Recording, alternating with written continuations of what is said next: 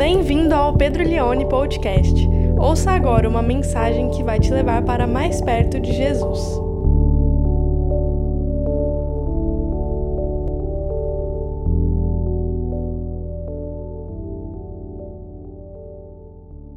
Vamos ler então João capítulo 6, a partir do verso 14 até o verso 21, vai aparecer aí para você. Diz assim a palavra de Deus: Quando as pessoas viram o sinal que Jesus havia feito, isto é, a multiplicação, o milagre da multiplicação e dos peixes, disseram: Este é o, o verdadeiramente o profeta que devia vir ao mundo. Jesus ficou sabendo que estavam para vir com a intenção de fazê-lo rei à força. Então ele se retirou outra vez, sozinho, para o monte. Ao final do dia, os discípulos de Jesus desceram para o mar e, entrando num barco, passaram para o outro lado, rumo a Cafarnaum. Já estava escuro e Jesus ainda não tinha ido até onde eles estavam. E o mar começava a ficar agitado, porque soprava um vento forte. Os discípulos que já tinham navegado uns cinco ou seis quilômetros, quando viram Jesus andando sobre o mar, aproximando-se do barco, ficaram com medo. Deixa eu ler de novo o verso 19. Os discípulos já tinham navegado uns cinco ou seis quilômetros quando viram Jesus andando sobre o mar, aproximando-se do barco e ficaram com medo. Mas Jesus lhes disse: Sou eu, não tenham medo. Então eles o receberam com alegria e logo o barco chegou ao seu destino. Tem três sentimentos muito fortes que acontecem aqui nesse texto: euforia, medo e alegria. E eu vou construir a minha reflexão nessa manhã sobre esses três sentimentos: euforia, medo e alegria. Meus irmãos, uma das coisas legais de nós lermos os evangelhos, de nós pregarmos os evangelhos, de nós termos uma peregrinação espiritual nos evangelhos, é porque os evangelhos, eles nos dão a sensação dinâmica de seguir a Jesus. Tem muita coisa que acontece. São milagres, são curas, são é, diálogos profundos, tem gente feliz, tem gente triste, tem gente com fome, tem gente preocupada, e isso é muito bom porque isso se aproxima demais da nossa vida. Isso nos dá a sensação de que nós estamos servindo a um ser, que é Jesus, que é uma pessoa e que participa da nossa vida como tal. Não é uma espiritualidade desconexa do nosso dia a dia. Nós não quando estamos no Evangelho, não viemos para a igreja e ouvimos uma pregação que não faz sentido para a nossa vida. Os Evangelhos nos dão esse dinamismo, e isso nos faz conseguir vivermos e experimentarmos uma vida muito próxima da palavra. A palavra fica um livro assim familiar, a gente se sente em casa, porque a gente se sente como os discípulos. Jesus fala uma coisa, a gente não entende, ele faz um milagre, na hora a gente crê, depois a gente perde a fé lá na frente. Uma hora a gente vê a multiplicação, de repente Jesus some. Então é muito a nossa vida, assim, é muito real. E eu estudando esse texto durante a semana, eu me lembrei de um fator assim para alegrias e tristeza de outros nesse ano de 2022 é que o Galvão Bueno não vai mais narrar Copas do Mundo, né?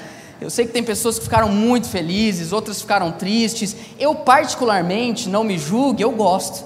Eu gosto de ouvir, porque eu acho que o Galvão Bueno, olha a espiritualidade do culto, já, já no começo. O Galvão Bueno, ele tem uma coisa ele dá uma angústia para o jogo. Eu não sei se você já reparou isso. Quando ele está narrando, o jogo fica angustiante. O Brasil pode estar tá ganhando de 2, 3 a 0, coisa que a gente quase não vê mais, mas sabe, é angustiante. Ele tem uma série de bordões que ele narra, ele dá muito sentimento para o jogo. Por isso que eu acho que ele ficou tão famoso no Brasil. E como a nossa vida ela é um misto de sentimentos, como dizem os jovens, é eita atrás de eita, eu acho que faz assim muito sentido para nós olharmos para a Bíblia assim, numa narrativa.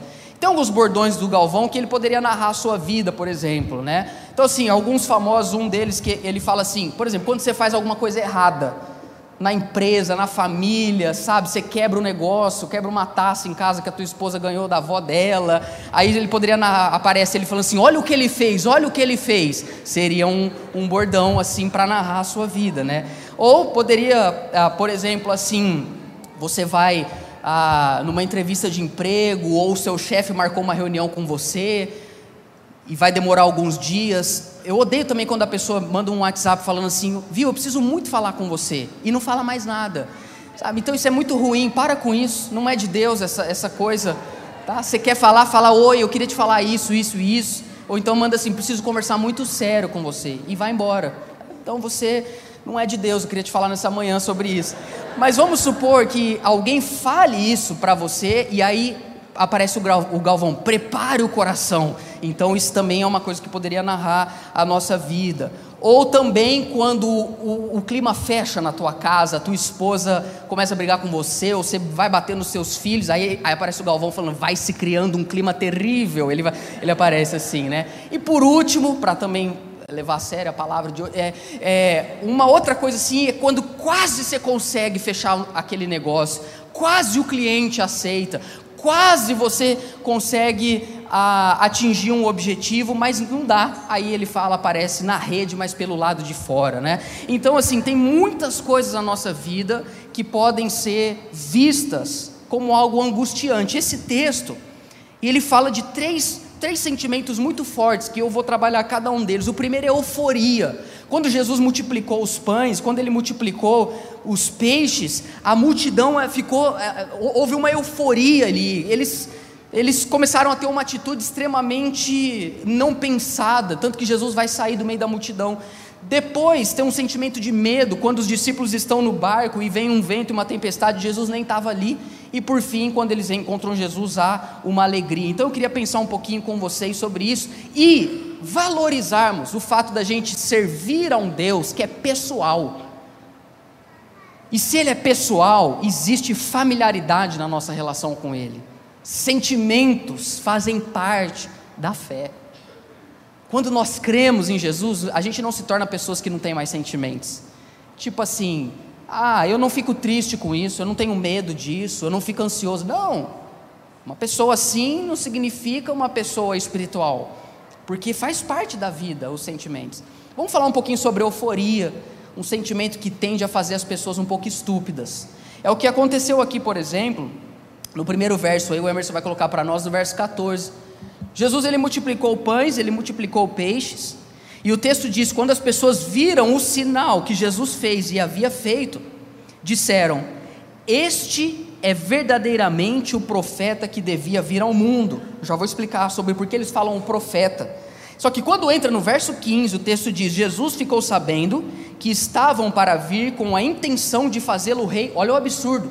Como? Qual era o método? A força. Você imagina? Jesus vem aqui agora que nós vamos colocar uma coroa na sua cabeça, vai ser o nosso rei.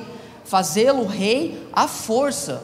Então ele se retirou outra vez sozinho para o monte. Bom, vamos lá, vamos entender o que está acontecendo aqui. E para a gente entender esse texto, a gente precisa entender minimamente o contexto do Antigo Testamento. Qual era a expectativa do povo de Israel em relação a reinado, a um rei, a um líder, ou a um profeta, como diz o verso anterior. Bom, vamos lá. Em Gênesis 12, você sabe que Deus ele escolhe um homem para fazer dele uma grande nação, por meio do qual ele abençoaria todas as famílias da terra. O nome dele é Abraão. Abraão e a sua posteridade tinham um propósito de serem luz para todas as nações. Deus estabeleceu algo com Abraão chamado aliança. O relacionamento que Deus tem com as pessoas é aliança, não é contrato, é aliança, é um relacionamento, é um pacto que é feito entre a raça humana e o Senhor Deus. Depois que Abraão ele vai tendo filhos e a sua posteridade, você sabe que na época de José, o que, que acontece? O povo de Israel passa muita fome na região de Canaã e é obrigado a ir para o Egito onde havia alimento e José tinha preparado isso para eles. Só que as gerações se passaram e ninguém mais lembrava de quem era José, e automaticamente os egípcios escravizaram o povo hebreu no Egito.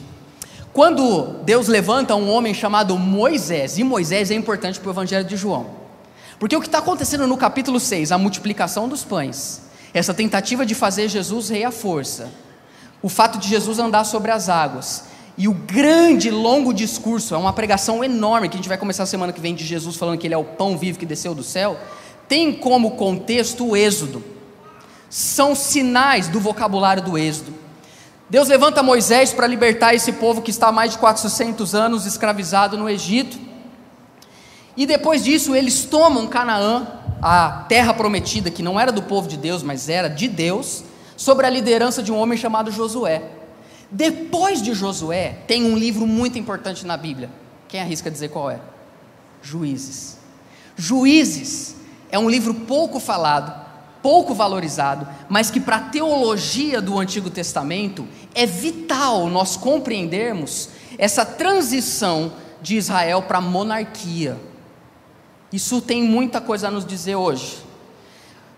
O objetivo de Deus não era que Israel, em primeiro lugar, tivesse um rei como os outros povos ao redor. Eles eram governantes de si mesmos. A sociedade era hierarquizada ou estabelecida entre famílias, clãs e tribos, as doze tribos de Israel.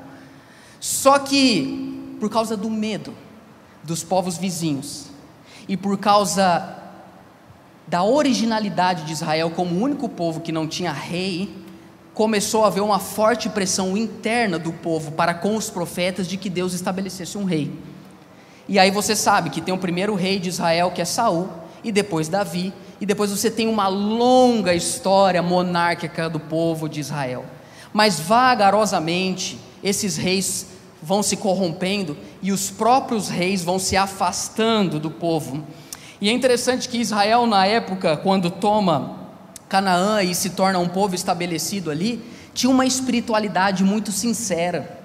Era um povo que viu Deus agir e libertar eles do Egito. Mas a institucionalização da fé de Israel por meio da monarquia foi afastando o povo de Deus. Quando o povo pediu um rei, o próprio Deus falou por meio do profeta Samuel, dizendo: Vocês têm certeza que vocês querem um rei? Porque ele vai tomar as filhas de vocês, ele vai tomar os filhos de vocês, as filhas para serem servas, os filhos para serem soldados, ele vai cobrar altos impostos de vocês. E o povo de Israel falou: Não, a gente quer um rei que nos represente, que nos defenda diante dos outros povos. Deus falou: Tudo bem, então vocês vão ter um rei. E vagarosamente a expectativa do povo de Israel foi declinando em relação à monarquia, porque eles viram que os reis começaram a se tornar um pior do que o outro. E eles começaram a ansiar mais um rei, assim, divino, libertador, uma espécie de um líder que iria tanto governar, mas também resgatar a espiritualidade.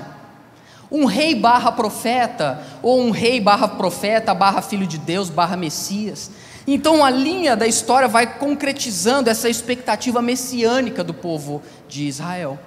Quando Jesus está aqui, Israel já tinha voltado do exílio e agora eles estavam mais uma vez subjugados diante de um império maior do que eles, é o Império Romano, talvez um dos maiores impérios que já existiu na face da terra. E a expectativa do povo de Israel era um rei que os libertassem do poder do Império Romano porque eles não aguentavam mais pagar imposto para um rei injusto, eles não aguentavam mais ter a religião deles, na cabeça deles, de alguma forma podada pelo império, eles queriam emancipação, eles queriam independência, eles queriam um representante que fosse alguém que ele, nem eles conseguiriam, não conseguiam ser. E quando eles veem Jesus multiplicando pães e multiplicando peixes, Toda essa expectativa de séculos emerge no coração deles e eles falam: pronto, o nosso rei chegou. O que é muito irônico, e aqui o evangelista ele tem um tom de ironia, assim como a sua vida também e a minha, porque ele vai mostrar, põe para mim o verso 15, que o povo compreendeu que Jesus pudera ser esse rei, só que a mentalidade do povo em relação a esse reinado era uma mentalidade errônea, eles quiseram fazer ele rei à força. Qual era a mentalidade dos judeus? Ele vai nos libertar de Roma. Ele vai nos libertar, ele vai estipular a nossa religião para todas as pessoas. O mundo vai ser hebreu. Eles queriam alguém para defender a sua perspectiva étnica. E a atitude de Jesus é muito importante. Ele sai, ele vai embora. Fala, não, vocês não estão entendendo. Eu não fui enviado para libertar vocês de Roma. Na verdade, a visão de Israel é uma visão muito limitada. Porque a visão que Deus tem através de Cristo é uma visão muito mais ampla. Não, Jesus não veio para ser o rei de Israel. Jesus veio para reivindicar o governo que Deus deu para o homem sobre toda a criação, através dele, como ser humano que deu certo. Então Jesus veio para resgatar o reinado humano, por isso ele se fez homem, para trazer uma nova humanidade. Jesus não queria trazer um novo Estado, nem uma nova religião, nem mesmo uma nova doutrina. O que Jesus veio implantar, revelar, é uma nova humanidade. E é uma vitória não contra Roma, é uma vitória contra o pecado. E é a destruição de um inimigo que não está na fronteira geográfica, mas é a destruição de um inimigo que é o inimigo da nossa alma, que é espiritual, cujo ah, o qual nós não podemos fazer nada, mas em Cristo nós temos vitória sobre todas as forças malignas. Então o que Jesus veio fazer é implantar um reinado muito maior do que a, a expectativa do povo. Por isso que quando eles quiseram agarrar e fazê-lo rei à força, ele sai correndo. Mas sabe o que é interessante nesse texto? É que existia um clima de euforia. Era uma multidão, o texto vai dizer que eram mais de 10 mil pessoas, ou melhor, 5 mil homens. A tradição diz então que era com certeza mais de 10 mil pessoas. Você imagina 10 mil pessoas querendo agarrar Jesus e levantar ele como um rei. Você tem que sair, você não consegue brigar com uma multidão assim.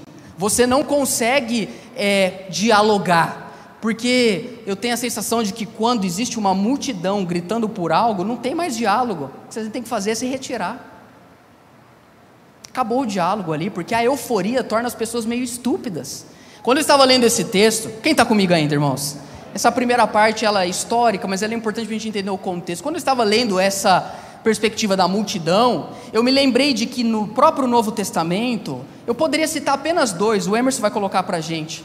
Dois episódios que a multidão se juntou e ficou enlouquecida, ficou eufórica. Olha o que diz Mateus 27 e 24. O primeiro é na própria relação de Jesus para a sua crucificação. O verso 24 diz: Vendo Pilatos que nada conseguia, porque isso aqui estava uma multidão, e que ao contrário o tumulto aumentava, mandou trazer água e lavou as mãos diante do povo, dizendo: Estou inocente do sangue desse homem, fique o caso com vocês. Olha o que diz o verso 25: E o povo todo, você imagina, Jerusalém num transtorno, uma multidão, o povo todo respondeu: Que o sangue dele caia sobre nós e sobre os nossos filhos a multidão descontrolada, ensandecida, gritando: mata Cristo. Aí eu me lembrei de outro texto, Atos 23, 9. Quando Paulo está sendo perseguido pela mesma, talvez, multidão, muitos anos depois, no verso 9, Atos 23, 9, diz assim: Houve, pois, qual é a palavra? Gritaria. Houve, pois, muita gritaria no sinédrio, e levantando-se alguns escribas, que eram do partido dos fariseus, discutiam, dizendo: Não achamos nesse homem mal algum, e se de fato algum espírito ou anjo falou com ele. Olha o verso 10. Como a discussão ficava cada vez mais intensa, o comandante, temendo que Paulo fosse despedaçado por eles, mandou descer a guarda para que o retirassem dali e o levassem para a fortaleza. É a multidão, é a euforia, é a massa. Sori Kierkegaard, um filósofo dinamarquês, ele tem uma frase que eu não sei se é verdade. Não, de verdade, eu estou falando de verdade, que eu não sei se é verdade, mas às vezes parece que é. Que ele diz que quanto maior, quanto, quanto mais pessoas, menos verdade. Eu acho que não é uma verdade universal, mas talvez se aplica em alguns momentos. O que, que Jesus faz? Volta para mim, João capítulo 6, verso 15. Quando Jesus fica sabendo que essa multidão está vindo para fazê-lo rei à força, Jesus faz o que a gente deve fazer muitas vezes, irmãos, que a gente está com muita euforia, a gente quer sair fazer um negócio sem pensar, ele se retira. Você já tomou alguma decisão na sua vida quando estava eufórico? Geralmente não dá certo. A euforia é perigosa. E às vezes nós vamos sendo levados pela voz da multidão é tanta gente falando no nosso ouvido, é tanta gente gritando algo para nós, é uma multidão falando algo, é isso, é para lá, é para cá, e a gente vai se deixando levar, e isso é perigoso. E às vezes o que a gente precisa fazer é se retirar e falar: não, peraí, será que eu não estou agindo de uma maneira precipitada? Será que eu não estou agindo de uma maneira eufórica? O, o João não diz, mas Lucas diz que ele sai e ele vai para o monte orar. Imagina para Jesus como, como homem, poxa, ele poderia muito bem dizer: sim, eu sou o rei, porque ele era, mas eu não sou como vocês estão achando que eu sou. Há uma coisa bagunçada aqui, ele sai.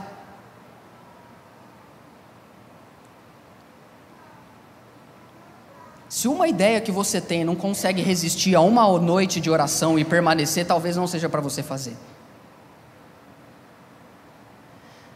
Quantas vezes vieram projetos na minha mente, quantas vezes vieram insights, vieram inclinações, eu fiquei eufórico. E eu falei, eu vou pegar o celular agora, vou mandar mensagem, vou montar um grupo no WhatsApp. Aí eu falo, não, calma. Eu já vou sair, já vou conversar, já vou prometer, já vou agir. Quer saber? Eu vou chegar lá naquela empresa, chega, ou eu vou chegar lá, eu vou quebrar tudo. Calma. Tanto a euforia da raiva, quanto às vezes a euforia da alegria. Espera. Se a euforia não consegue durar uma noite de oração, talvez não seja o projeto de Deus. A euforia é perigosa. Nós vivemos em uma geração eufórica porque euforia é adrenalina, é dopamina, faz bem, a gente fica animado. As próprias redes sociais, irmãos, os vídeos, as notícias, os comentários, deixa a gente com adrenalina, a gente fica eufórico e a gente vai defendendo coisas. Calma, espera um pouco. Você vai ter momentos de euforia em 2023. Só que é muito importante você se retirar de vez em quando e perguntar: Deus, isso aqui é fruto da minha euforia ou é verdadeiramente o seu desejo para a minha vida? Porque Deus não tem compromisso com decisões que a gente toma na nossa euforia. Deus, cadê o Senhor? Bom, eu, eu não estou nesse projeto, mas eu senti que era, é, sentiu errado. Eu me lembro uma vez que, em 2018, estava com um ano de casado, Suzane e eu estávamos vivendo uma fase bem assim, nebulosa na nossa vida. Eu não sabia muito em relação àquilo que Deus queria para o meu futuro. Não era claro para mim se Deus me queria em Ribeirão, não era claro para mim se Deus queria que eu fosse para outro lugar. Na época eu tive três convites para ir, ir ser pastor em outras três igrejas uma das quais eu era muito fã do pastor da igreja, e aquilo me balançou. E eu fui buscar, eu fui orar. Aí teve uma vez que eu estava lendo Atos, e assim, a gente está aprendendo a falar com Deus, a gente está aprendendo a ouvir a Deus. E às vezes a gente ouve uma coisa, a gente acha que é de Deus, e às vezes não é de Deus, às vezes é a gente. E aí eu li Atos, e no texto falava que Jesus aparecia para Paulo e dizia assim: Paulo, tenha calma, você vai ficar mais um ano e meio nessa cidade, pois eu tenho muitas pessoas. Na hora eu falei, é para mim. Eu chamei a Suzana e falei, amor, senta aqui, Deus falou comigo. Que a gente vai ficar um ano e meio em Ribeirão e depois a gente vai embora. Quero lembrar você que é 2023 hoje. Deus não tinha falado, era euforia minha. Eu poderia ter ouvido e falado, ok, Senhor, eu vou anotar aqui, eu vou colocar isso em oração, para discernir se isso é a tua vontade ou se é euforia minha. Então nós precisamos ter muito cuidado com a euforia, porque a gente precisa voltar a ficar sozinho. Irmãos, às vezes a gente toma decisões baseado em coisas que não tem nada a ver com a palavra de Deus. As pessoas vão nos deixando eufóricos, elas vão deixando a gente tentar pensar e agir por meio do que elas estão persuadindo a gente. Tem dois objetos muito importantes na vida de um ser humano. Um deles se chama Bíblia, não sei se você lembra, é, é esse livro aqui. Esse livro é importante, esse livro fala da vontade de Deus. E tem um outro também que é muito importante, que é esse aqui. Esse aqui você conhece, eu não preciso nem te apresentar. Aí, a minha pergunta é: isso aqui é a revelação de Deus como Ele quer ser coroado, como Ele quer ser adorado como ele quer ser anunciado, como ele quer ser pregado. Esse aqui é Deus falando. Isso aqui é a multidão falando como Deus quer que ele seja pregado, servido, crido. Quem está me entendendo? E a pergunta é: qual objeto norteia mais hoje a nossa forma de pensar? A multidão ensandecida, eufórica, ou sozinho no monte? Sozinho pela noite, ouvindo e tentando discernir: Deus, fala comigo. Gente eufórica fica estúpida. Euforia é coisa de criança. Ah, vamos, vamos, amanhã, Hopi Hari. Ah, nem dorme. Natal, Natal, Ano Novo. A ideia é a gente amadurecendo. E não ser qualquer mensagenzinha que a gente recebe, e não ser qualquer videozinho que nos mandam, e não ser qualquer pregação que nos enviam, e não ser qualquer livro que colocam na nossa mão, nem qualquer palavra profética que nos dão, que norteia a nossa vida, não. Mesmo que tenha coisa de Deus no meio, que no meio tinha Jesus, tinha reinado, mas não estava claro. É tempo de dar um passo para trás e falar: vocês vão ficar eufóricos aí, porque se sobreviver uma noite de oração, talvez seja a vontade de Deus. Quantos estão me entendendo? Euforia, a gente passa por isso, mas a gente precisa resistir e caminhar a ponto dessa euforia baixar e a gente ver como Deus realmente quer fazer. Por quê? Se você não se retirar, quem vai fazer isso é Jesus. Ele deixou a multidão falando sozinho. Segundo sentimento, medo. Agora o texto vira, é interessante porque da, multi, da multiplicação dos pães e dos peixes, para uma multidão ensandecida, querendo fazer Cristo um rei, de uma forma que ele não queria ser, você tem esse episódio quando Jesus anda sobre as águas. Pães e peixes tem a ver com o maná que descia do céu no Êxodo. Reinado tem a ver com o tipo de reinado que Deus queria para Israel no início do Antigo Testamento e não no final. E o fato de Jesus andar sobre as águas tem a ver com o fato de que Deus abriu o mar para o povo dele passar em pé, em chão seco, em chão seco. Mas Jesus não vai andar no chão seco, ele vai andar, é um nível acima, ele vai andar sobre as águas. Mas antes dele andar sobre as águas, tem um outro sentimento no verso 15. 16. Olha o que diz o 16. Ao final do dia, os discípulos desceram para o mar da Galiléia, provavelmente porque Jesus mandou eles saírem também de perto da multidão. E entrando num barco, passaram para o outro lado rumo à cidade de Cafarnaum. Agora o cenário começa a mudar. Eu acho o evangelho meio poético. Eu gosto dos evangelhos, porque eu acho que ele é poético. E eu acho que Deus é poético. Eu acho que a vida, quando não tem poesia, fica sem graça. Vê se o clima não vai ficando diferente. Passaram para o outro lado, rumo a Cafarnaum. Já estava escuro, e Jesus não tinha ido até onde eles estavam. Olha só a minha vida.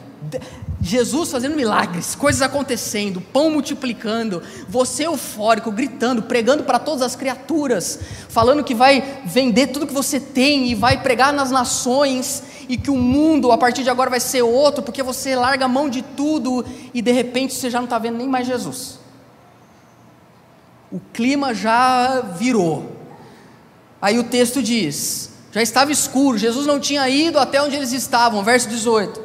Quantos estão comigo, irmãos? O mar começava a ficar agitado, porque soprava um vento forte. Alguns já estão pensando, agora realmente é a minha vida, agora, agora entrou a minha situação aqui, ó. Euforia não sou eu não, pastor, estou tão desanimado, eu não fico eufórico, mas nem com o gol do Neymar mais. Quando o Neymar fez gol, eu falei, nem vou comemorar, porque vai que não dá certo. Fez bem. Aí tem aqui o vento forte, olha o verso 19. E os discípulos já tinham navegado uns 5 ou 6 quilômetros. Eu vou parar por aqui. Tem momentos na nossa vida que parece que Jesus se afasta.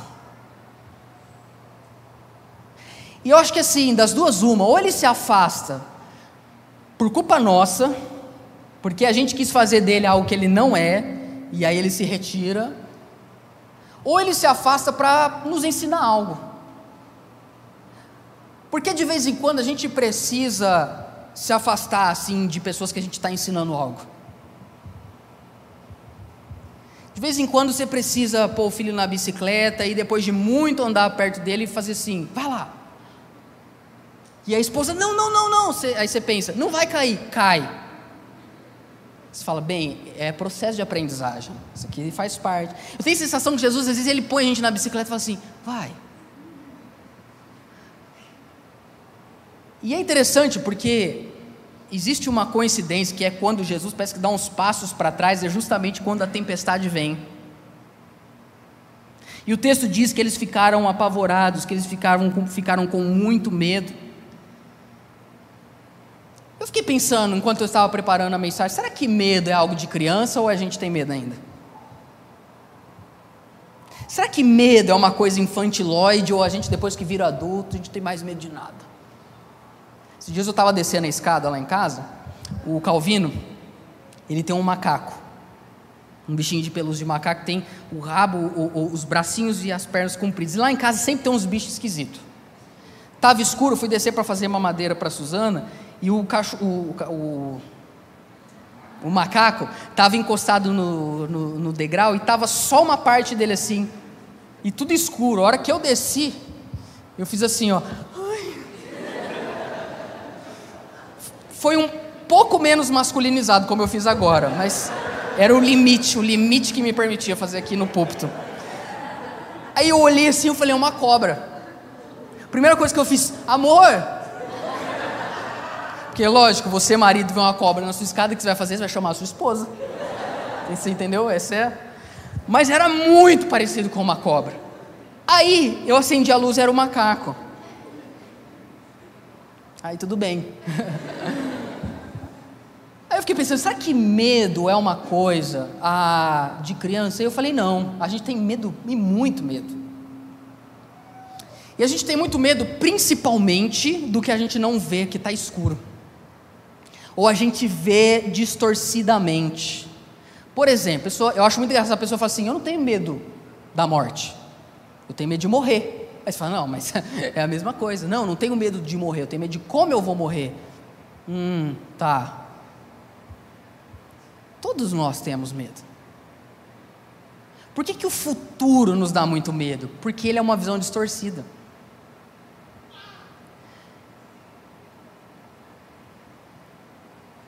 E quando a gente tem momentos de medo, às vezes a gente tem a sensação de que Deus foi embora.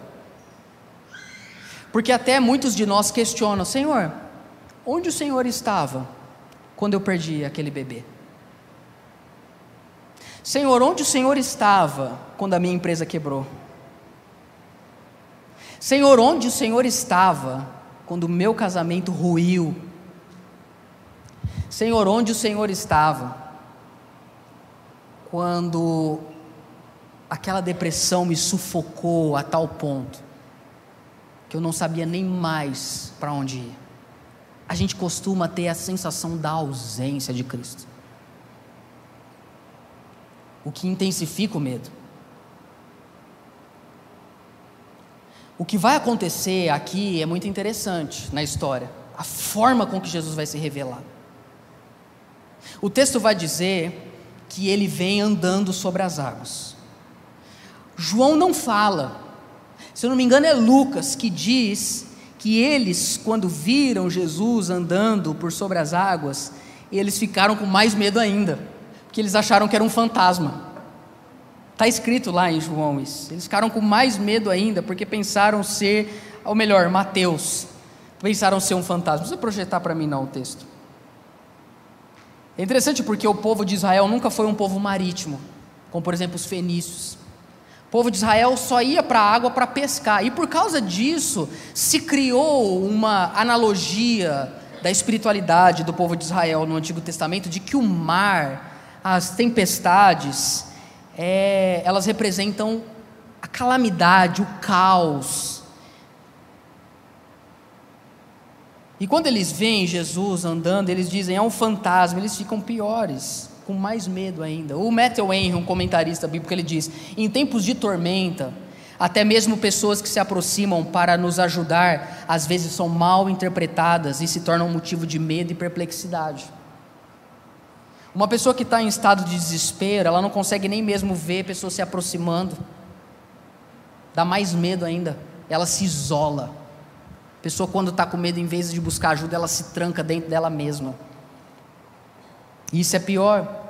E às vezes Jesus começa a se aproximar de alguma forma e aterroriza ainda mais. Era o que estava acontecendo. Agora, tem uma coisa no texto, verso, verso 20, por gentileza, ele foi se aproximando. Põe, põe, deixa 19, por gentileza. 19: Jesus andando sobre o mar, aproximando-se do barco, eles ficaram com medo. Jesus não está andando no meio da água como Moisés e o povo de Israel, ele está andando sobre o mar. O que, isso significa? Israel, eu não quero ser rei da etnia de vocês, eu sou rei sobre a criação, eu reino sobre tudo, eu ando sobre as águas. O meu reinado não tem a ver com uma civilização étnica política, o meu reinado tem a ver com uma recriação da humanidade, por meio do qual eu tenho autoridade sobre todas as coisas, inclusive da natureza. Isso é significativo. O que Jesus está fazendo? Ele está andando por sobre o caos, por sobre o medo. Ele está reinando acima da situação. Quando a gente está com medo, a gente não vê mais o reinado de Cristo. A gente até continua acreditando que Ele existe, mas a gente não consegue crer que Ele reina sobre o caos que a despeito do diagnóstico da doença, ele reina, que a despeito do filho perdido, do caminho do Senhor, ele reina, que a despeito da situação econômica, ele reina, que a despeito do cenário político do país, ele reina. A gente vai perdendo isso. Quando Jesus vem andando sobre as águas, é uma demonstração: eu caminho por sobre o caos. Eu estou acima do que te dá medo. Isso é tão bonito que no verso 20 o texto diz: Mas Jesus lhes disse. Imagina que lindo você ouvir isso. Sou eu, não tenham medo.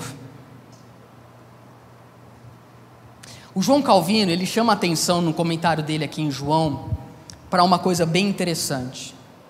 O que, que mudou a visão dos discípulos? Presta atenção, porque isso é, isso é importante. O que mudou a visão dos discípulos a respeito de Jesus? Quando ele deixa de ser um fantasma, como Mateus diz, e quando eles reconhecem que era ele. O fato de Jesus falar. Quando Jesus abre a boca e diz: Não tenham medo, sou eu. A compreensão dos discípulos errôneas sobre Cristo se dissipa e eles conseguem ver que é o rei deles. Como é que a gente consegue olhar para Jesus? E vê-lo não como um fantasma, ou, em outras palavras, com distorções, por meio da palavra dele. Porque uma coisa é o que você crê que Jesus é, outra coisa é o que ele é. Uma coisa é o que a sua teologia construída não sei onde diz para você a respeito do sofrimento, a respeito da morte, a respeito do medo. Uma coisa é o que você consegue ver que Jesus é, outra coisa é o que ele diz que ele é. E uma coisa interessante hoje é que poucas pessoas das igrejas conhecem a palavra. Então, para elas, é mais comum ver Jesus distorcido. E quando ele não abre a boca, dá medo dele. E é bom que tenha também. Agora, quando a gente ouve ele dizer, sou eu, não tenha medo, a gente desperta. A palavra nos revela quem ele é. A, a minha filha Glória, ela está numa fase que ela começou a ter pesadelo. Eu não sei porquê. Ela. Quando tem pesadelo, ela não acorda, mas também não dorme. E ela não chora assim. Ah, ah. Ela berra. E aí ela berra e a gente fala assim: Glória, o que, que foi? Você está com dor? E ela grita mais, só que ela, ela não ouve a gente. E aí, quando eu não tenho mais o que dizer, eu falo: Filha, por favor, o vizinho. Eu falo isso para ela, não sei por que eu falo isso. O vizinho. Porque o vizinho é a parede do quarto do vizinho é, é a parede do meu quarto e às vezes eu fico assim, o vizinho, filha. Aí não sei, parece que ela chora mais ainda, ela vai pirraça. Aí um dia eu falei, Suzana, ela não para. Aí a gente acendeu a luz, eu olhei, ela estava com o olho fechado, dormindo e chorando. Ou seja, o pesadelo não passava. Aí eu acendi a luz, eu chacoalhei ela, ela acordou. Aí ela olhou para mim e riu. Falou assim: quer TT, papai? Muito do que a gente tem medo nem existe. É só a criação da nossa imaginação. Precisa acender a luz. Aliás, o que geralmente eu faço como pastor quando eu vou atender pessoas no meu gabinete é ver que tem pessoas ali que estão encurraladas, desesperadas, amedrontadas. Só que não está acontecendo nada. Aí a gente vai conversando, e a gente vai falando da vida. O que eu faço, na verdade, é acender a luz. É, olha aqui o que você não está vendo. Aí a pessoa sai de lá falando: gente, o pastor resolveu meu problema. Mas na verdade eu não resolvi nada. Só acendi a luz. E é isso que Jesus quer fazer na nossa vida, irmãos. Está fazendo sentido isso para vocês? O último ponto para a gente ir para a ceia do Senhor, no verso 21, ele diz: Não tenha medo, e talvez é o que ele queira que você saia hoje daqui no seu coração, não tenha medo. O verso 21, que é o último versículo de hoje, o texto diz: Então eles o receberam, qual é o sentimento? Alegria. Oi, oi, é a tua vida, vamos falar a verdade? do nada, que o cara um caos, querendo abandonar o mundo, divorciando, sabe? Vendendo filho na internet, cancelando a vida. Aí alguma coisa acontece, o marido faz um almoço que ela gosta, bem como a gente é feliz, né, bem? Que família, que bênção. Você fala, é. O doutor me avisou mesmo, eu tinha eu, quando eu li esse texto, falei, gente, mas peraí, é muita coisa em poucas palavras. Eu falei, é minha vida. Eu lembro até uma vez que eu postei o ano passado um texto nas minhas redes sociais falando: olha, essa semana ah, eu tive na segunda-feira uma grata alegria a Deus por tudo que está acontecendo. E na terça, eu fiquei com muita inveja de um amigo meu. E na quarta, eu não estava mais suportando o Brasil. E na quinta, eu pensei em vender tudo e ir embora. E na sexta, eu queria matar uma pessoa. E no sábado, Deus falou comigo. Aí teve gente que falou assim: Pastor, tá tudo bem se estiver precisando de alguma coisa. Aí eu tive que explicar. Eu falei: Gente, deixa eu explicar uma coisa para você. Isso que eu retratei é toda semana. A minha vida é assim, é que eu fiz um texto dessa vez. Porque a vida é assim. É tempestade, de repente é pão que multiplica, e aí é Jesus vira fantasma, e do nada é ele de volta, e aí todo mundo feliz. Alegria. Olha que bonito, poético. Podia ser Jorge Amado, mas não é, é João. Olha que bonito, ó. Então eles o receberam com alegria. Isso aqui é poético, ó. E logo o barco chegou ao seu destino. Não é bonito? É tipo a sua e a minha vida. Caos, medo, mas Jesus volta e vai dar tudo certo, você vai chegar onde Ele preparou para você.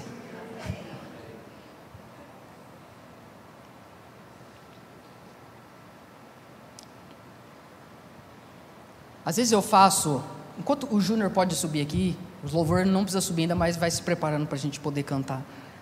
De vez em quando eu faço umas perguntas assim para Suzana, do nada assim, esses dias, umas perguntas meio existenciais, eu falei assim: amor, o que, que você acha que eu mais mudei, tanto para melhor quanto para pior, de quando a gente começou a namorar? Mais de 10 anos atrás. Geralmente eu faço essa pergunta quando a Glória está gritando, ela está se arrumando e ela fica brava. Aí ela pensou, ela falou assim: Ah, eu acho que para melhor você ser mais estudioso, você ler mais, Falei, é, porque até porque até os 18 anos, quando eu comecei a namorar com você, eu tinha lido um livro na vida, A Montanha Encantada. E inclusive era para fazer a prova do livro. Ela falou, você está lendo mais e tal. Aí ela ficou quieta. Aí eu dei um passo. Eu falei, e para pior? Ela falou assim: Amor, eu acho que quando a gente começou a namorar, você era mais brincalhão no dia a dia. Você era mais alegre. Puxa. Aí eu virei para ela e falou: "Amor, eu entendo, mas é que hoje eu sou um reverendo. Hoje eu sou pai, sou pastor de igreja. Não tem como eu ficar sendo tão feliz mais, alegre. E falei aquilo para ela e fui embora, triste. E eu comecei a perguntar, falei, Senhor, por que, parece que eu não tenho mais tanta alegria como antes? Que antes eu brincava muito mesmo com ela. Mas eu comecei a pensar, sabe o que acontece? A gente vai vivendo e a vida vai marcando a gente. A vida vai marcando a gente. É decepção, é medo, é traição, é gente que você ama que você perde, é gente eufórica fazendo coisas assim bizarrices. Aí você vai olhando, e aí eu acho que na tentativa de você se defender, você se fecha em si mesmo. Porque pode parecer que a alegria é sinônimo de fragilidade. E aí eu falei: não, mas eu estou errado. Aí eu me lembrei que tem um mandamento de Paulo. Lá em 1 Tessalonicenses 16, último verso da, da manhã. 1 Tessalonicenses 5,16. É um mandamento, é um imperativo apostólico. O que está escrito aí? Sempre alegres. Opa, então peraí, então eu estou errado. Cadê a minha alegria de fazer as coisas ordinárias?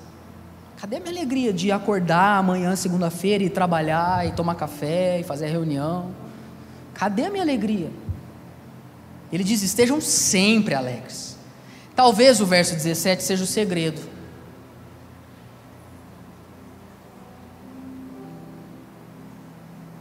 Volta para mim lá, Emerson, João 5, 20, é, 6, 21. Por que, que a alegria voltou para os discípulos? Porque Jesus voltou para o barco, irmão. E às vezes a verdade é que a gente continuou seguindo a nossa vida e deixou ele para trás. E sem ele não dá realmente para ter alegria.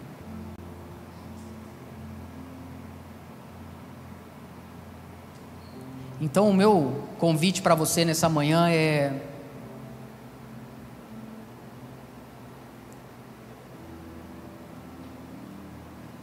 Saiba que ser humano significa ter muitos sentimentos.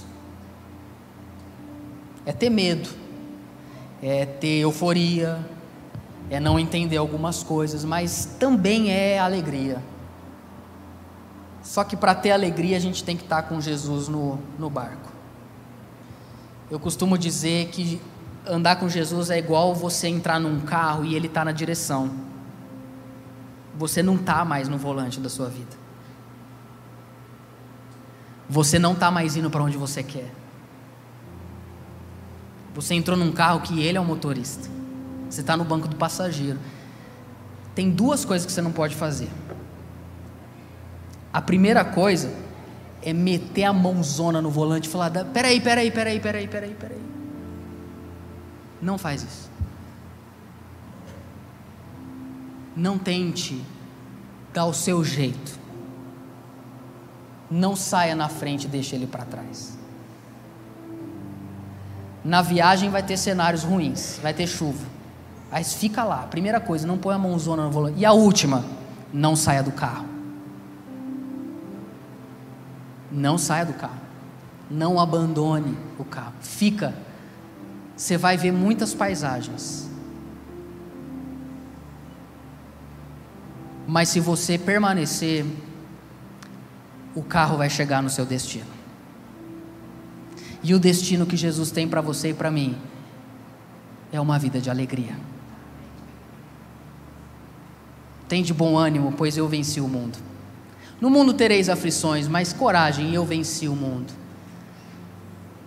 Deixa essa frase dele ecoar no seu coração. Não tenham medo, sou eu. Sou eu.